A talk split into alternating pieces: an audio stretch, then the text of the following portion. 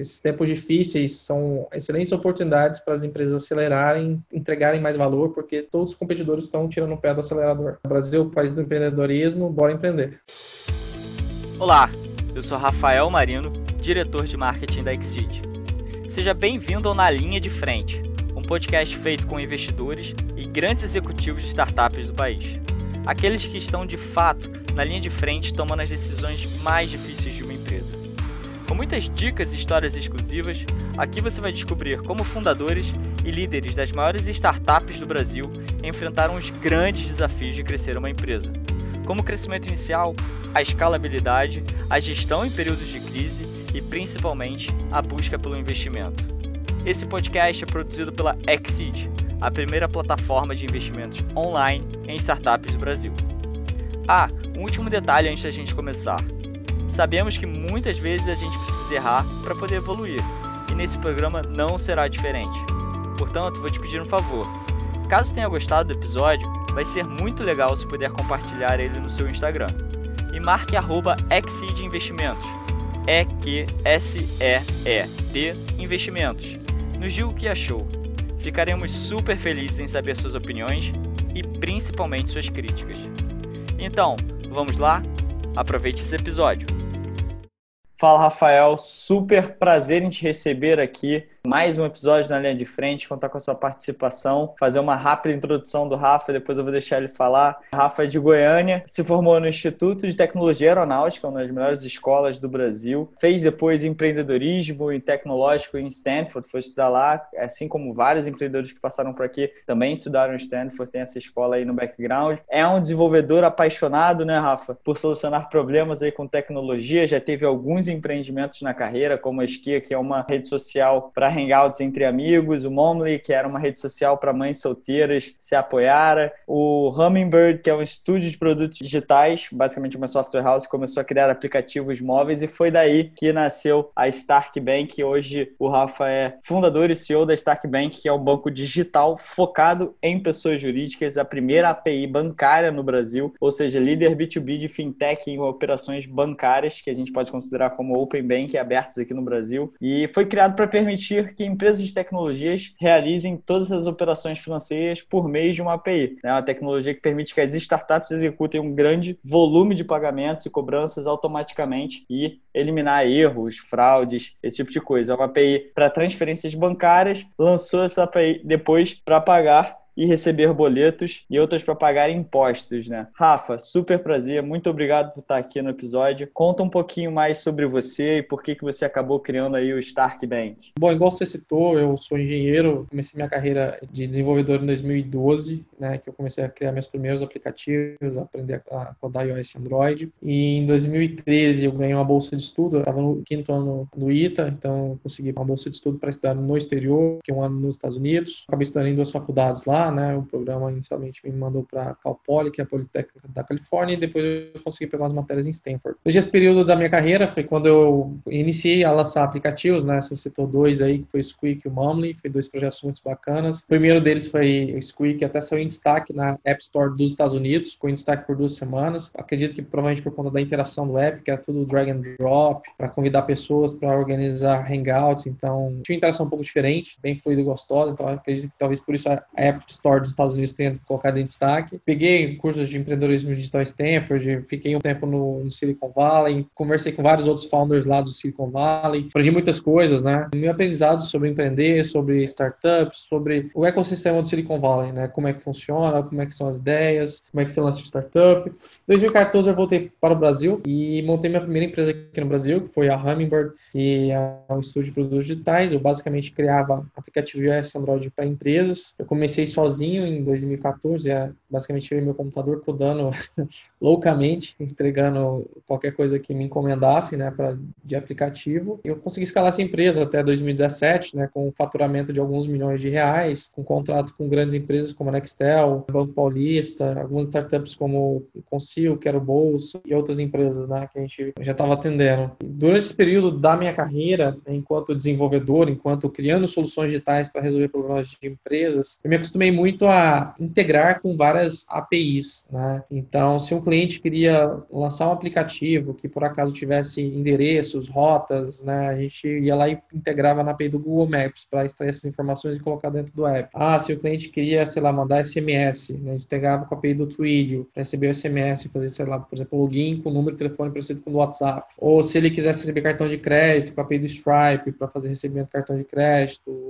enfim, é, Foursquare, Facebook, enfim, várias outras, digamos, empresas de tecnologia de segmentos completamente diferentes que eram abertas, né, que eram open, né, e você trocava informações com elas de forma automática, né, e isso é escalável. Então, foi muito legal esse período da minha carreira que eu consegui, como desenvolvedor, participar dessas integrações, entender. No final de 2017, eu percebi a oportunidade da Stark Bank, né, um cliente havia entrado em contato com a gente, ele queria desenvolver um sistema de reembolsos Tá? Então a gente, ah, legal, vamos fazer sistema de reembolso, vamos criar umas telas, você faz um fluxo de aprovação, tudo mais, a hora que você dá o que, a gente dispara isso para um parceiro financeiro executar transferência. Aí o cliente questionou, puta, achei do caramba o projeto, vamos lá. Hoje, inclusive, é cliente da Stark. Quem que vai executar as TEDs? E a hora que ele questionou, como a gente estava muito acostumado a integrar com alguma API para resolver o problema e colocar isso rápido dentro do app, né, prototipar rápido e resolver rápido, a gente começou a pesquisar, né? Ah, a gente quer uma API para executar transferências. Começou a pesquisar no mercado, ah, os bancos bancos têm? Não. Os gateways de pagamento, né? Tem? Não. As fintechs têm? Não. As startups têm? Não. A gente, caramba, você não tem API, como é que faz? como é que você faz mil transferências? Como é que você faz 10 mil transferências? Como é que você faz 100 mil transferências? Porque até então, como né, usuário, né, minha empresa tinha 16 funcionários, até também como usuário pessoa física, eu estava acostumado com app dentro do celular, né? Então, app no celular é muito legal. Você aperta uns dois, três botões aqui e manda a transferência. Mas se eu tivesse que fazer esse processo 10 mil vezes, ia ser muito ruim, né? Comecei a me questionar como que as empresas fazem. E aí eu, indo atrás disso, eu percebi o processo que é usado pelas empresas, que é via, não sei se você vai conhecer a tecnologia, mas via arquivo de remessa, né, feito via padrão KNAB. O resumo dessa tecnologia é que o sistema da empresa né, gera um arquivo de texto, tem um padrão chamado KNAB, e o financeiro todo dia vai lá, abre o internet bem quem sobe aquele arquivo na mão, né, e espera o dia seguinte para fazer o download e jogar lá no sistema da empresa de novo e tentar conciliar. Isso é que todas as empresas do Brasil em 2020, boa parte delas fazem né? A gente tem mudado a realidade de alguma delas, mas é, boa parte em 2020 praticamente ninguém tem API de banco e muito menos para fazer transferência, né? Então, esse processo começa a ficar muito ruim. Existe uma frequência diária, que uma coisa é uma empresa grande, de médio porte, que faz uma vez ao dia. Outra coisa ela começar a fazer 50 vezes ao dia esse processo, né? É um processo extremamente ruim, manual, aberto a erros, falhas humanas, até fraudes, né? Pessoas do financeiro podem adulterar esses arquivos, extrair dinheiro. Porque nenhum banco do Brasil hoje tem um mecanismo que garante que o arquivo gerado e o que subiu no banco não sofreu adulteração. Então, conhecendo o mercado, você vê várias dores. E principalmente empresas de tecnologia que estão crescendo rápido, escalando rápido, né? Que precisam ter um processo que acompanhe o rápido crescimento. Você não pode começar um processo que é manual, depois ir para arquivo de remessa e depois a frequência diária aumenta e é ruim, essas mudanças de processo são muito ruins. Então, a gente percebeu essa dor, a gente criou uma, uma API para resolver isso, que começou com API só de transferência. O Stark faz muito mais do que isso, obviamente, mas no início da Stark, acho que a Fagulha veio isso. Percebemos uma dor, vamos criar uma solução para atender essa dor. Criamos um protótipo, começamos a vender, né? E hoje estamos falando pra caramba.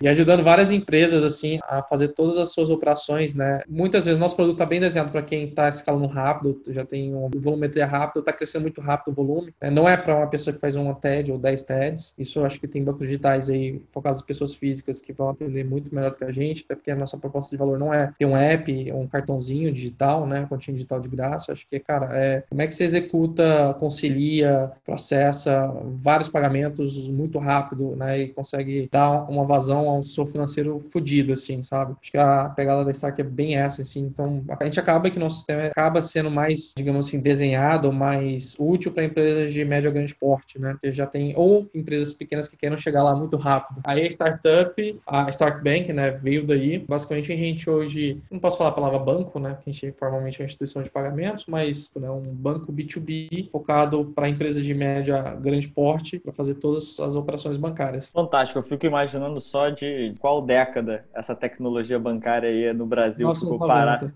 90, né? 1990. é. A mesma forma, nos últimos 25, 30 anos, assim, é...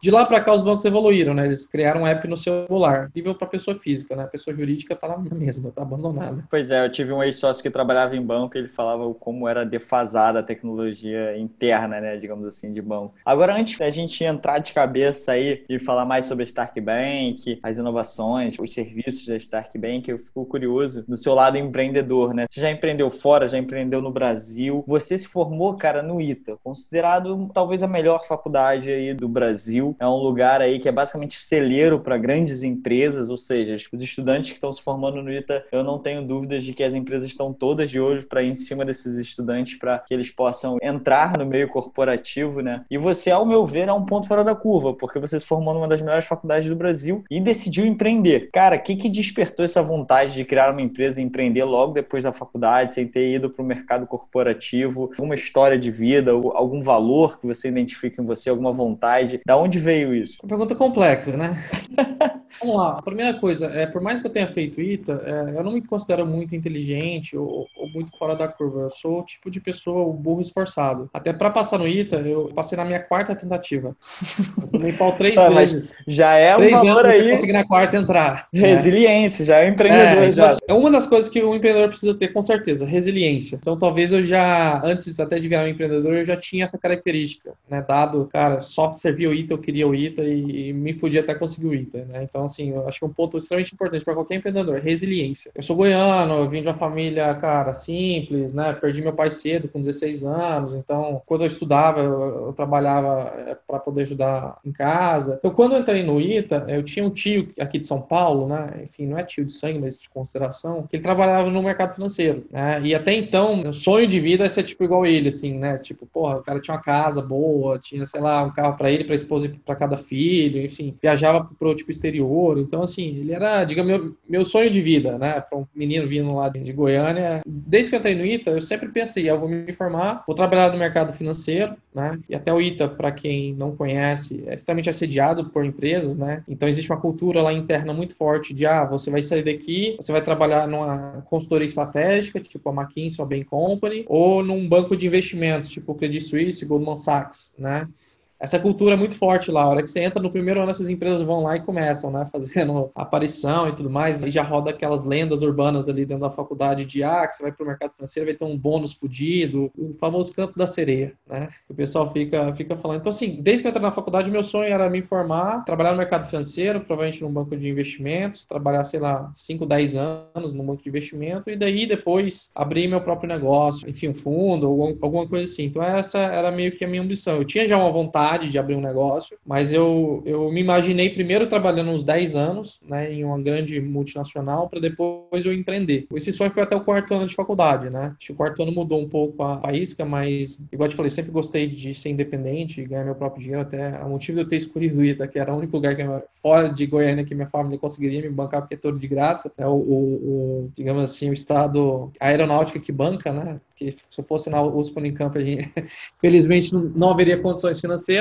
mas sempre, sim, dei aula particular, matemática física, fiz iniciação científica durante o ITA, então sempre fui fazendo várias coisas. E uma dessas coisas que eu fiz, tanto para gerar conhecimento até para gerar uma rede extra, eu participei de um summer job dentro do Banco Itaú, isso foi no segundo ano. Então fui lá, fiquei três meses lá, trabalhei na área de tesouraria, é, fiz um projeto muito bacana lá para gerar mapa de risco para os traders poderem operar, que foi basicamente ficar programando em Excel Excel, né? Então nunca tinha programado em Excel, criar macro, né? Coisa que todo mundo que trabalha em banco faz pra caramba, né? Foi a minha primeira experiência dentro do mercado financeiro, né? Puta, ia lá engravatadinho lá na Faria Lima, bonitinho, né? E estudava, né, coisa do mercado financeiro. Eu acho que até então, até o quarto ano, né, eu sempre fui estudando e fazendo coisas para eu seguir esse sonho inicial, né, de trabalhar no mercado financeiro, 10 anos, blá blá blá. Só que no quarto ano foi quando eu, acho que foi quando o Google comprou o YouTube, por 2 bilhões de dólares. Falei, caramba, gente, é muito dinheiro isso, né, nunca vi tanto dinheiro na vida.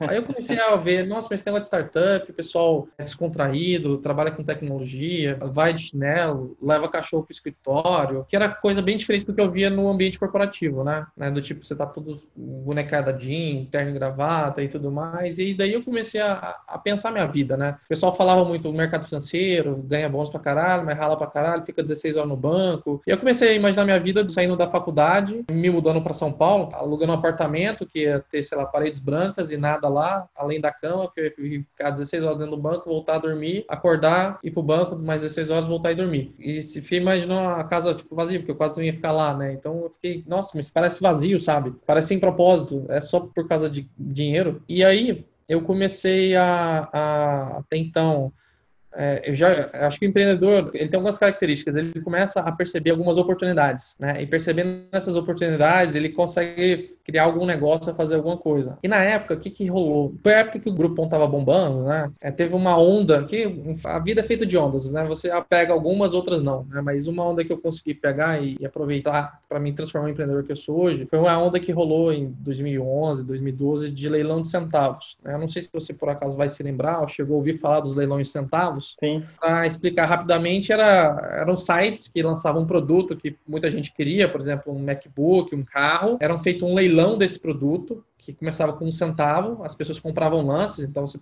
pagava um real ao lance, então você comprava 100 lances, dava 100 reais para o site e você dava lances nesse produto. Esse produto tinha um cronômetro regressivo, né? 15 segundos, a hora que zerasse, a última pessoa que deu o lance levava. E a cada pessoa que dava o lance, o preço do produto aumentava um centavo. Então a lógica desse negócio é a pessoa que compra, compra extremamente barato, porque vai comprar um negócio por 100 reais, um produto que vale 10 mil reais, né? Ou mais. Mas todo mundo que deu os lances ali perdem a grana. Então foi uma onda, né? A primeira vez que eu vi esse negócio, pensei, ah, isso deve ser fraude, né? Deve ser, sei lá. Ainda existe existe, cara. Ainda existe esse tipo de. é porque na época tava, era, onda, assim, tava talvez mais divulgado. Hoje eu nem ouço falar. Talvez ainda exista, né?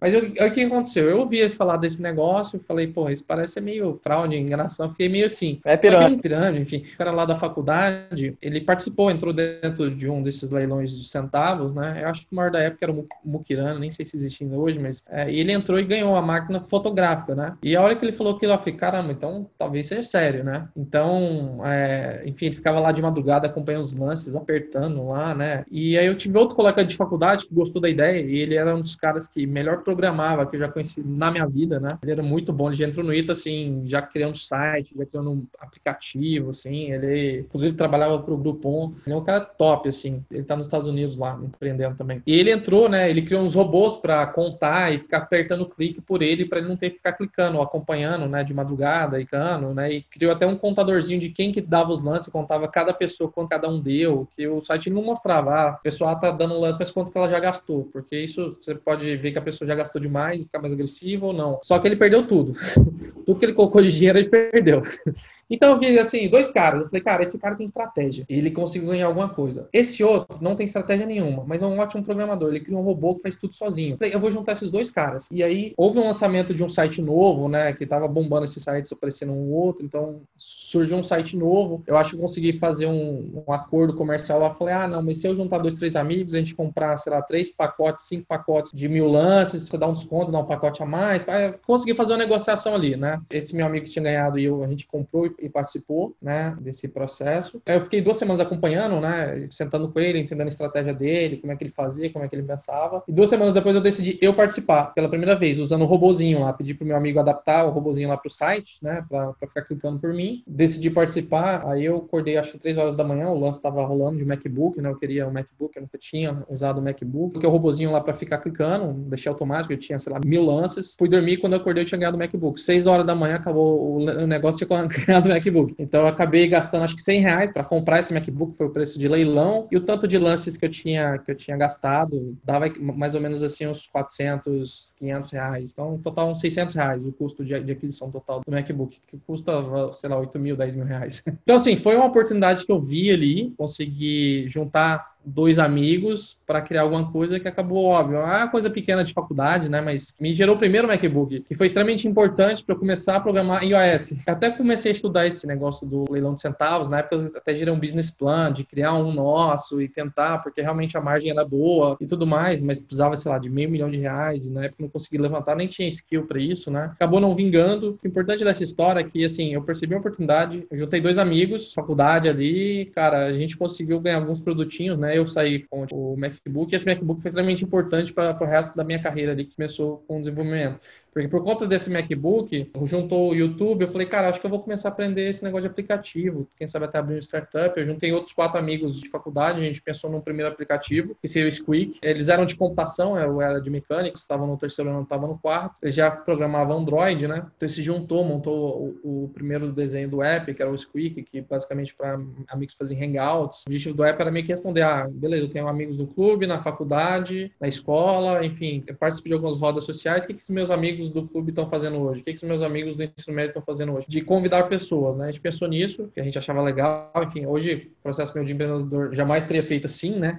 Mas enfim, e a partir daí eles começaram a criar um aplicativo Android. Como eu tinha um MacBook, eu falei, ah, eu acho que eu vou começar a aprender a programar iOS, fazer a versão iOS, né? Eu não sei, mas enfim, eu gosto de aprender coisas novas. E sei lá, comprei uns livros iOS for Dummies, né? E comecei a aprender a iOS. E aí calhou, né, de, de ter o programa lá e a abertura para poder ir para o exterior, né? Eu apliquei, eu consegui consegui ser aprovado, tinha médias altas, então foi meio tranquilo, eu consegui a bolsa. E aí eu fui para os Estados Unidos e caiu que eu falei, cara, eu quero ir para Silicon Valley. Me programa, me mande para Silicon Valley, cara, eu quero criar aplicativos, não sei o quê. O programa foi lá e arrumou a faculdade lá nos, nos Estados Unidos, que eu continuei lá, peguei curso de Android, iOS, que o ITA não tinha até então, até hoje não deve ter, né, mas os Estados Unidos é bem comum, assim, os professores das faculdades estarem mais alinhados com as tecnologias atuais, com as empresas, então acabam tendo matérias mais modernas, né. Então eu continuei lá aprendendo, e consegui lançar os aplicativos lá e enfim acho que isso foi por toda a minha a minha carreira. Um outro evento acho que história legal né? De novo são pequenos eventos que você percebe a oportunidade junta pessoas e resolve uma dor né? E cria um negócio. Acho que essa é uma fagulha um pouco do tipo empreendedor. Outro negócio que aconteceu durante a faculdade mesmo foi lá nos Estados Unidos eu já estava em Stanford né? Por acaso dei sorte de quando,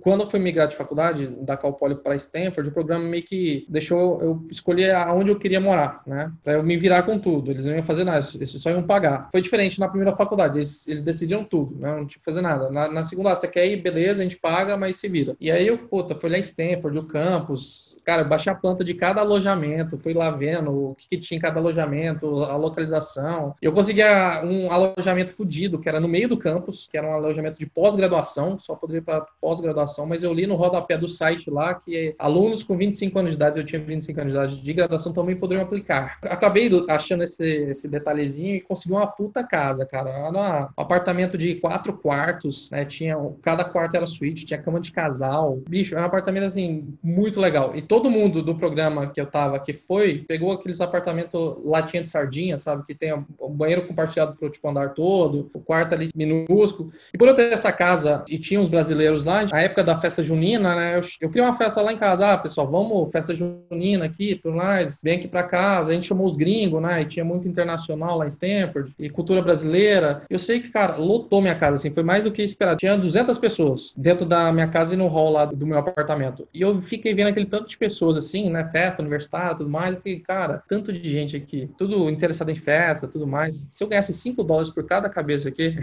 eu acho que, sabe, dava um business ali, né? Eu fiquei pensando assim, eu falei, cara, eu acho que daqui a duas semanas eu vou fazer uma festa open bar. Porque o americano não tá acostumado com isso. O brasileiro domina, né? A gente domina isso. Então, eu tinha o ambiente, eu fiz uma festa que tinha bombado e muitas pessoas eu acabei ficando popularzinho ali por conta de estar hosteando festas. É, eu não tinha grana, né? Então eu cheguei para um amigo meu, pedi, sei lá, 400 dólares emprestado, fui lá no Walmart, comprei, assim, quatro carrinhos de cerveja, assim. A minha casa, por ser grande, tinha duas geladeiras gigantes lá, né? Padrão americano lá, gigante. Enchi aquelas duas geladeiras lá de cerveja, abri a porta, tirei foto, falei, galera, daqui a duas semanas, festa open bar aqui em casa. Cinco dólares a pessoa, né? Cara, bombou. Assim, na primeira a primeira noite lotou de novo. Tinha conseguido fazer 2 mil dólares, assim, na... Óbvio que eu nunca quis empreender de festa ou de, de entretenimento. Acabou que eu estava ali nos Estados Unidos temporariamente, tinha casa, tinha... Enfim, não foi algo que, que eu persisti depois, mas acabou que eu fiz duas, três festas, foi ganhando 2 mil dólares, 1.500 dólares por festa. E todo mundo que estava lá no curso de empreendedorismo em Stanford estava só estudando. Eu estava estudando e fazendo dinheiro. Que pequenos pontos que você percebe uma oportunidade, que você junta pessoas e gera um negócio que as pessoas enxergam valor nisso e que daí você consegue gerar receita, né? Dado esse valor que elas veem. E, mas, sim, eu sempre gostei de, de programar, de criar aplicativos, esse sempre foi meu foco, tanto lá nos Estados Unidos eu lancei dois, né? E depois eu voltei para o Brasil em 2014, comecinho de 2014, eu vi que apps ainda era muito incipiente, né? Aí eu tinha essa capacidade de gerar apps e tudo mais, eu comecei a divulgar e daí começou a Hummingbird e, e por aí vai a história. Ou seja, de leilão na internet para festa no Vale do Silício para fundador e CEO de uma startup líder no seu segmento no Brasil. Sensacional, Rafa, a história. Deixa eu te perguntar uma coisa que eu fiquei curioso também sobre isso. Qual a diferença, cara, as grandes diferenças, as principais diferenças entre empreender nos Estados Unidos e empreender no Brasil? Você achou? Eu acho que assim, os Estados Unidos ele tem uma vantagem. É muito fácil captar dinheiro lá. É muito fácil achar alguém que queira investir na sua startup porque você pode crescer e valer muito dinheiro. Acho que a cultura lá está muito evoluída. As pessoas já entendem esse processo, muita gente quer participar desse processo, muita gente já ganhou dinheiro com tipo, esse mercado. O Brasil é uma das coisas mais difíceis que é captação de dinheiro, porque as pessoas não entendem esse processo, as pessoas querem segurança. A gente vive um país que as pessoas sonham em passar num concurso público. Lá, as pessoas não querem trabalhar no Google. Trabalhar no Google é que vai chegar a trabalhar na Petrobras aqui, tipo, é uma empresa grande, é, enfim. Elas querem criar a própria empresa, elas querem empreender. Então, tem essa diferença cultural que o americano sempre foi muito pró-mercado, sempre foi muito empreender, sempre foi muito fazer ele mesmo. E o brasileiro, querendo ou não, sempre foi muito avesso ao empreendedorismo. O Brasil sempre gostou muito de segurança, né? Ainda mais com juros.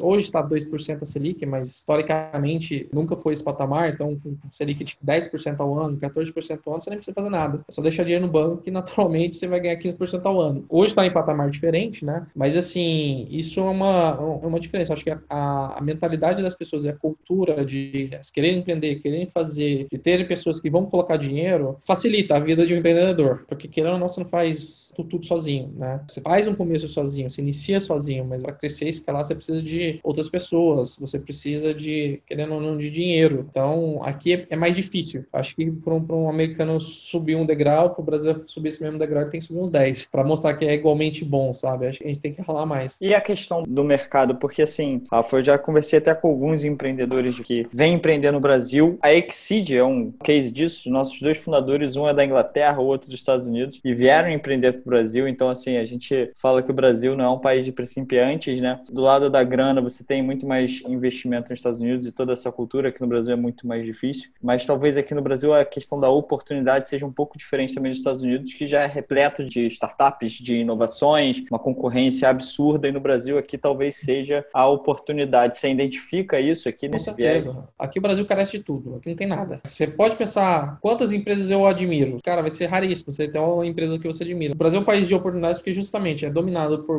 grandes empresas incumbentes, normalmente ruins, que tem um monopólio, um oligopólio, dominam o mercado, carece de tudo. Qualquer coisa que você quiser empreender aqui no, aqui no Brasil tem espaço, porque tudo é muito ruim no Brasil. Diferente, Estados Unidos já tem várias empresas boas, já tem um ecossistema mais evoluído de empresas de tecnologia, empresas que você pode falar que você admira lá, né? Então, o Brasil tem essa vantagem. Aqui, para empreender, é um dos melhores países do mundo, porque carece tudo. Mas falta, acho que talvez mais pessoas querendo empreender e mais investidores que queiram né, suportar essas empresas, né? É um processo de aprendizado muito grande que um empreendedor precisa para fazer um negócio grande, sabe? E uma das coisas que eu acho que me careceu muito e que ao longo do tempo eu percebi que foi extremamente importante, mentores, sabe? Você tem que ter acesso a pessoas que vão te passar um conhecimento, que vão te dar uma visão que você vai estralar e falar, caramba, eu não pensava assim, eu não vi isso, não, tive esse detalhe. E com isso você consegue crescer mais rápido. É uma das coisas que essa mentalidade de, Silicon Valley que eles descobriram lá, como é que, cara, como você faz uma empresa virar valer um bi de dólares, sei lá, em cinco anos. É, isso antes demorava 30 anos, 50 anos para tipo, acontecer. Né? Nos Estados Unidos, com tudo que vem rolando lá, é possível dois anos, cinco anos, dez anos. A injetar anabolizante no frango, né?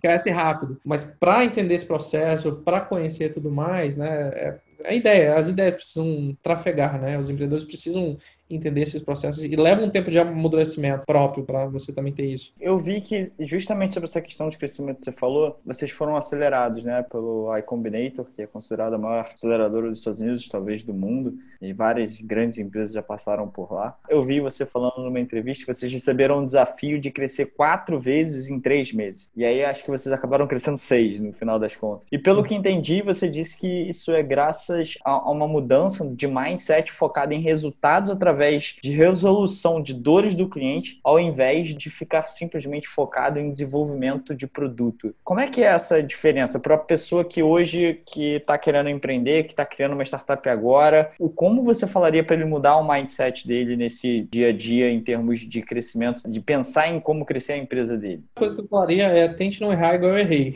Então, um erro que eu vejo extremamente comum é, aqui no Brasil e que eu tinha isso, né, é pensando, puta, eu tenho que ter esse produto, essa versão perfeita, para daí eu lançar, para daí o meu cliente gostar, né? Então eu tinha aquela coisa, a versão perfeita, que eu vejo isso muito em empresas. Cara, fica criando, criando, criando, criando, mudando, mudando, mudando, não lança, leva um ano para lançar e depois vai ver que o cliente não quer nada daquilo lá, você perdeu tempo. Então, assim, acho que uma das coisas que ajudam bastante o seu, seu mindset é pensa que você está no caminho errado. Quanto menos tempo você está no, no, no tipo, caminho errado, melhor para você. Como é que você prova que você não está no caminho errado? Entende? Um dos erros que eu tinha, para cá eu aprendi que lá é totalmente errado, é focar cegamente em um produto que está na sua cabeça. Entende? Você não está criando um produto, a não ser que a dor seja sua e, você quer resolver o seu problema você estar tá criando isso, mas você entenda totalmente a dor. É muito importante inputs do tipo o seu usuário. A gente tinha um roadmap nosso, coisas que a gente queria fazer, que a gente acreditava que a gente precisava fazer. Quando apareceu algum cliente que queria alguma coisa diferente, a gente, não, peraí, a gente ainda está nesse roadmap, a gente ainda não tem, daqui a pouco a gente tem, a gente, a gente procura. Os Estados Unidos, no, no IC, é totalmente contrário. Cara, esquece seu roadmap. Drivar dá resultado. Óbvio que para cada negócio tem sua métrica, né? É, número de, de, de vendas, número de clientes, receita, volume transacionado. Cada um tem a sua métrica, que depende de sua peculiaridade. Lá é muito travado resultado, né? Tipo, beleza, o seu modelo de negócio é esse aqui, a sua métrica é essa. Como é que você vai dobrar ela para o próximo mês? O seu roadmap é esse. Você vai fazer nos próximos 30 dias o que for necessário para você dobrar isso no próximo mês. Então, se agora você está com, com mil vendas, como é que você vai para duas mil? Você está com 50 usuários, como é que você vai para 100? 30 dias, desenvolve para ter esse resultado entende? Isso é um ponto até de curiosidade minha. Você até falou sobre isso lá nos Estados Unidos, o mindset de criar empresa unicórnio em cinco anos e tal, tal, tal. Existe alguma média ou um padrão de crescimento nesses anos iniciais que você visa para se tornar uma empresa talvez no futuro unicórnio, uma empresa que seja considerada escalável? Existe alguma norma assim, ó, nos três primeiros anos você tem que crescer 300% ao mês ou 300% ao ano? Para os empreendedores que estão escutando a gente, tipo, cara, opa, talvez eu não esteja. Cara, eu acho assim, não existe número mágico, né? Acho que depende de cada negócio, mas assim, cresça mês a mês e exponencialmente. É isso. Cresça mais do que você acha que é possível. A gente cria as próprias barreiras. Então, a hora que ele fala assim, dobra essa meta, fala, cara, dobrar? Como assim dobrar? Entende? E aí você fala, pô, também não dá. Ele fala, não, óbvio que dá. A empresa tal, tal, tal fizeram. Por que, que você não consegue fazer? Né? Aí ele fala, não, mas como? Olha, tem, tipo, pro seu negócio, tem essas técnicas, essas empresas fizeram isso aqui, isso aqui dá errado essas outras coisas deram certo, mas não quer dizer que necessariamente que deu certo para ela vai dar para você, você tem que testar, né? Deixa apresentam vários modelos e estratégias que das, sei lá, duas, três mil empresas que já viram passando lá pelo programa, o que, que deu certo, o que, que deu errado. Então a escola muito legal, porque você tem exemplos na prática, olha, usa essas estratégias aqui, e você usa e pro seu caso funciona, e isso te ajuda a sua métrica. Aí você tenta outras coisas, não funciona bem. Então, antes da, tipo, IC, não era, eu não olhava meus gráficos com muita frequência, assim, diariamente, semanalmente, mensalmente, né? Eu não tinha essa visão, cara, é importante o número crescer mês a mês. E tudo vai girar em torno disso, focado em, em tipo, resultado. Eu acho que isso mudou muito o mindset. Poder entender técnicas, estratégias que outras empresas fizeram, né? E, enfim, tem diversas, para diversas, depende do segmento, enfim, tem uma lista extensa aí que você pode ver e, e tudo mais. Eu acho que networking é uma das coisas mais importantes que existe no mercado de trabalho. Ninguém fala disso durante a faculdade, mas, cara, não importa as coisas até que você está estudando, é detalhe. Cara, conhecer pessoas e se conectar com pessoas, né? Abre muitas possibilidades de negócios e ainda mais com as pessoas certas. Então, é, o networking lá da YC é fodido, né? Você, você, tem contato com founders que passaram pelo programa e tem pessoas incríveis que já passaram pelo programa, como o Stripe, o Dropbox, o Rappi, o Coinbase, a Brex. Tem várias empresas que valem alguns bilhões de dólares que passaram lá pelo programa e você manda e-mail pro founder,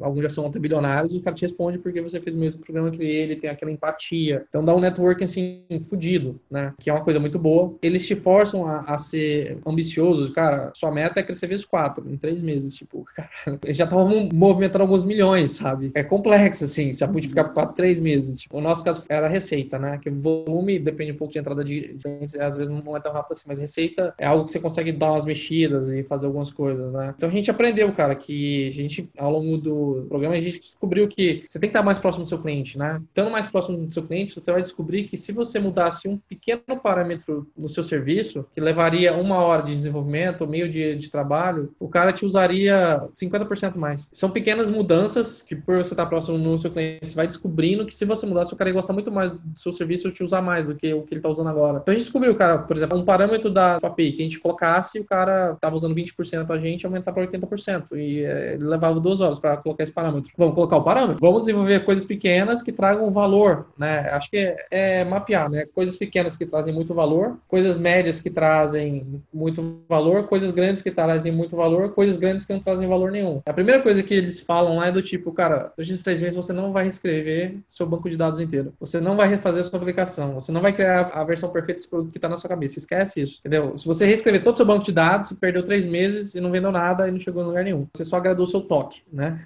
De ter o sistema perfeito. O, o, sistema de ninguém é perfeito. Todo mundo tem falhas, tem erro, tem tudo mais. O que você precisa fazer esse mês para dobrar, no nosso caso era a receita, a sua receita. Então a gente foi descobrir, cara, ah, se mudar esse parâmetro aqui, ele usa mais. Ah, esse outro cliente, ele está usando o nosso módulo de transferência, pô, vamos converter ele para usar o módulo de boleto. Ah, ele está usando o módulo de boleto, vamos converter ele para usar o módulo de transferência. Ah, vamos lançar esse produto aqui, porque se a gente lançar esse produto, o cara está usando transferência, está usando boleto, ele pode usar pagamento de concessionário. Exemplos, tá? Não, não quer dizer que necessariamente era isso na época, não tem, tem um tempo, não lembro tão detalhadamente, mas é, exemplos, né? De você estar próximo do seu cliente e entender que pequenas mudanças, ou adicionando uma feature nova, ou, ou, ou, até um pitch novo de venda, um segmento que você identificou que naquele segmento o seu produto encaixa melhor, e aí você começa a deslanchar na tipo, distribuição, e aí você vai aumentando a métrica. E é muito bacana, assim, né? É ter os founders lá, tipo, da, os partners da YC ajudando a gente nesse processo. Acho que mudou pra, pra caramba na nossa cabeça. Além de tudo, eles colocam dinheiro, né? Então, eu até brinco que é melhor que o MBA em Stanford. Stanford você fica dois anos, tem um monte de matéria inútil, ainda sai com a dívida. E na YC são três meses, é extremamente focado, você aprende coisa pra caralho, né? Network tem fudido, o carimbo de qualidade e ainda ganha uma graninha, né? Que eles pegam um pedaço da sua empresa, mas você é pago pra estar lá. Saquei. Rafa, fantástico. E uma dúvida, a Starkbank é uma API, aí a API é um termo técnico aí de integração de sistemas e ela foi pioneira nessa API bancária para fazer operações financeiras por meio da tal API. Como é que a Starkbank vem inovando com o uso dessa API? Acho que isso está muito conectado com o Open Banking. Hoje em dia está muito em pauta Open Banking, Pix. Até no último episódio que a gente gravou com o Carlos Neto, da Matera, que é uma referência em Pix, ele falou que o Pix está muito mais avançado do que a questão da, do Open Banking. Como é que a Starkbank, através do Open Bank, da API, traz vantagens para os seus clientes e para startups? API é basicamente um, um software, um programa para empresas trocarem informações entre si, de forma automática. Né? E por a gente ter essa base sólida né, já dentro de operações financeiras, ela é um solução extremamente flexível que permite conectar a Stark qualquer coisa. Né? Então a gente começou com APIs, depois a gente percebeu que nem todo financeiro tem desenvolvedor né, ou técnico, então tem muitas pessoas que não são. Então a gente, com os, com os nossos conectores, a gente conseguiu criar planilhas Excel e até no Google Sheets, e o cara aperta um botão no Excel e, e puxa todo o estrado. Ele aperta outro botão no Excel, ele executa transferências, ou paga boleto, enfim, ele faz as operações dele. Então a gente criou links com alguns produtos, como Excel, com Google Sheets, a gente está integrado com alguns RPs, por exemplo, do NetSuite ou do SAP, o cara coloca as operações dele, liquida tudo na Stark e a gente reconcilia para ele tudo dentro do tipo NetSuite. Então, a gente permitiu com que pessoas tech, né, desenvolvedores, ou até pessoas que não são desenvolvedores ou técnicas, né, como a pessoa da área financeira, que ela pilote um avião de uma maneira muito simples, que ela possa fazer milhões de operações bancárias muito fluido. Isso traz uma paz de espírito para o operacional da empresa tremenda, né? O financeiro, cara, rala muito, cara, para conciliar, para bater os números, para fazer as operações, principalmente quando vai o processos manuais. Então a gente dá paz de espírito para o time financeiro assim, das empresas que a gente atende, né? Então acho que a nossa tecnologia ela permite essa construção. E hoje a gente está construindo um ecossistema em torno da Stark. A gente faz algumas operações proprietárias nossas, né? A gente vai lançar cartão corporativo, só que a gente quer bem que é extremamente grande e complexo, né? Então a gente tem a humildade de querer fazer poucas coisas dentro de Bank, ser o melhor do Brasil nessas coisas. Mas a gente entende que Bank é muito extenso e que a gente quer trazer parceiros para ofertar mais ofertas de banking dentro da Stark Bank. Por termos APIs, é muito fácil conectar esses parceiros e colocar isso, criar um grande ecossistema que os nossos clientes né, vão se beneficiar, que os parceiros podem ofertar e trazer oferta aos clientes e até ser remunerado dentro desse ecossistema. Então, a gente tem para 2021, 2022, a gente deve criar um, um marketplace de, de crédito, um marketplace de câmbio, um marketplace de antecipação de recebíveis, enfim, alguns marketplaces aí que estão no nosso radar, que por conta das nossas APIs, nosso cliente vai, ah, você quer crédito? Tá aqui, ó, 3, 5, 10 ofertas de crédito para você escolher qual que você quer. Aperta um botão, você já recebe e automaticamente nos próximos X meses vai debitando da sua conta da Stark. Ah, você quer câmbio? Você acabou de receber um investimento em dólar, quer trazer para os Estados Unidos. Esse dinheiro tá lá no Silicon Valley Bank, sei lá. Você aperta um botão, já tem um player que já vai trazer aquele dinheiro lá para você, automaticamente aparece dentro da sua conta da tipo Stark. Tudo seamless, bem fluido, por não ter muito fricção do, do nosso cliente ter que ficar abrindo conta em várias instituições financeiras para fazer N operações, né? Dado o consentimento, já compartilha os documentos, a gente já faz um procedimento de Know Your Customer muito mais automatizado e fudido que quase todo mundo do,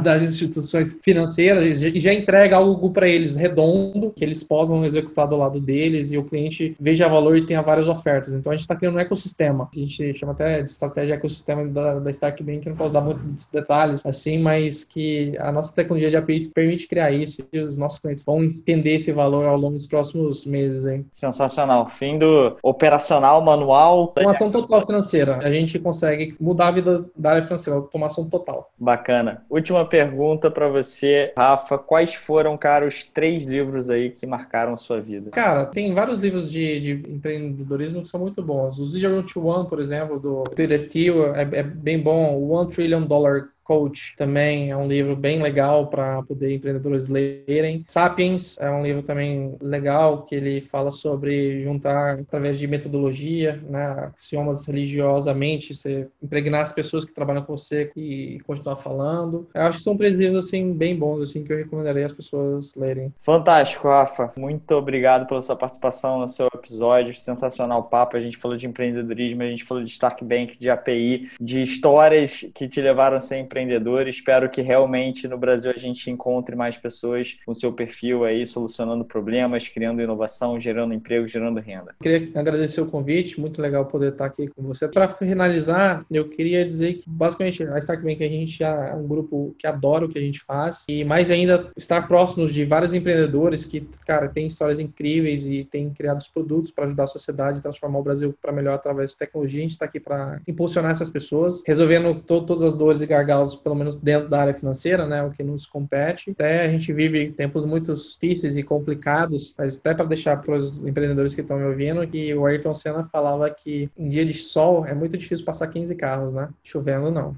Chovendo fica fácil. Então, acho que esses tempos difíceis são excelentes oportunidades para as empresas acelerarem, entregarem mais valor, porque todos os competidores estão tirando o pé do acelerador. O Brasil, país do empreendedorismo, bora empreender. Muito obrigado por ouvir o Na Linha de Frente podcast produzido pela Exceed.